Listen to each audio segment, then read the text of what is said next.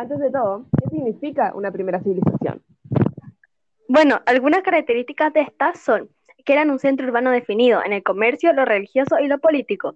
Tenían una jerarquía social, eran sedentarios, habían desarrollado la agricultura, tenían una población de mayor número y desarrollaron actividades. Ya sabiendo lo que es, vamos con nuestra civilización. Primero veamos los periodos de la civilización. Ok, los olmecas se formaron durante el periodo preclásico. Se dividen en cuatro periodos que no tienen nombre. El primero comienza en el 2500 a.C. con los primeros indicios de labor artesanal. Luego, en el año 1200 a.C., aparecen las primeras cabezas olmecas y la primera inscripción numérica. Posteriormente, en el año 400 a.C., los olmecas abandonan la isla. Y en el año 200 después de Cristo fue el fin de la cultura olmeca. Eso es todo. Ahora que sabemos los periodos, veamos la ubicación geográfica. Los olmecas se ubicaron a lo largo de la costa del Golfo de México, en la parte baja de los actuales estados de Veracruz y Tabasco.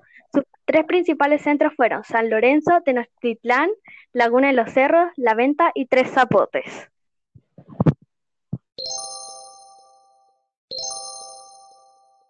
¿Escucharon eso? Es el momento de las preguntas. Le pedimos a los oyentes que nos enviaran preguntas que tienen sobre los olmecas. Hola, ¿cómo están? Oye, ¿saben? Yo sigo su podcast y les quiero hacer una pregunta. ¿Ustedes me podrán ayudar? Eh, necesito saber cómo se organizaban los Olmecas. Muy buena pregunta, Claudia. Bueno, la organización política se clasifica e identifica como un gobierno del tipo teocrático, donde todo gira en torno a un dios. El jefe superior o gobernante dentro de la sociedad era un sacerdote. Luego está la organización social, que esta se, caracterizaba por pequeñas comunidades constituidas según el lugar en donde se encontraran y sus actividades. Igualmente eran consideradas una comunidad estratificada, ya que su clase social dependía de la actividad que realizasen. Y por último, la organización económica, que estaba basada en los productos agrícolas con los que comerciaban, tanto entre ellos como con otros pueblos vecinos. Gracias por tu pregunta, espero que hayas entendido. Oh, tenemos otra pregunta. Hola, soy Hansen Hauser. Me gustaría saber qué cosas nos heredaron los Olmecas. Me encantó su podcast. Ojalá puedan responder mi pregunta. Primero veamos la venta. Este fue el centro ceremonial más importante de los Olmecas. Se distingue por representar el, primer trazo arquitectónico planificado en el México antiguo. Se han encontrado vestigios culturales que datan de 1750 a.C.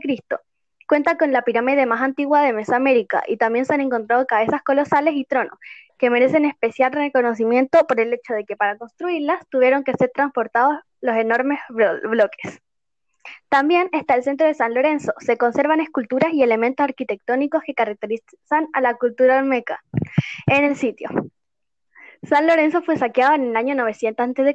y las esculturas monumentales sufrieron un intento de destrucción. Algunas se enterraron y otras fueron trasladadas al centro de ceremonia. Otros son los tres zapotes. Este fue el último en desarrollarse, el más conocido porque fue el que sobrevivió hasta una época más cercana. Pero la civilización olmeca que se desarrolló aquí fue una cultura ya en decadencia, no el esplendor que vivió los centros ceremoniales anteriores. Escuchemos la siguiente pregunta. Hola chiquillas, súper interesante eh, el tema que están conversando.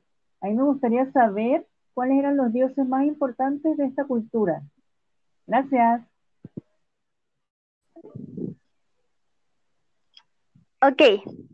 El primero es jaguar, que es el centro de la religión. Tiene colmillos muy pronunciados, adornos supraciliares y el cráneo hendido. Siempre aparece representado de la misma manera. No se sabe qué tipo de dios pudo ser. Luego, el dios dragón. También se denomina de la tierra, con sus cejas de fuego y nariz grande, con una lengua bífida y sus ojos huecos en forma de una letra L. Seguimos con la serpiente emplumada. Esta deidad fue ampliamente representada en diversas expresiones artísticas y era común que se ubicara cerca de los seres humanos. Físicamente era representada como una serpiente cascabel de gran tamaño y cubierta por completa de plumas. Además tenía una cresta abundante. La serpiente emplumada estaba relacionada con la vida y el viento, por lo que formaba parte de las deidades asociadas a la fertilidad. Y por último, el hombre jaguar, fue resultado de la unión carnal entre un jaguar y una mujer.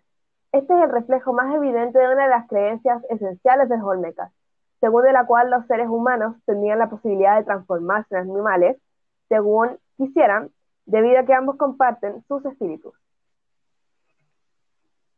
Eso ha sido todo.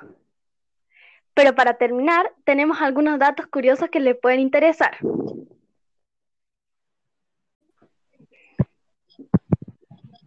El término Olmeca significa en lengua náhuatl gente del país de Hule o Goma. El eje del mundo para ellos era la montaña, la consideraban la unión entre la tierra y el cielo. Aparte, su idioma era el proto. Bueno, eh, ojalá hayan, hayan disfrutado este episodio. Espero que hayan aprendido varias cosas nuevas. Sí, y que se hayan interesado sobre esta cultura. O que le hayamos respondido a las preguntas que hayan tenido. Adiós. Adiós.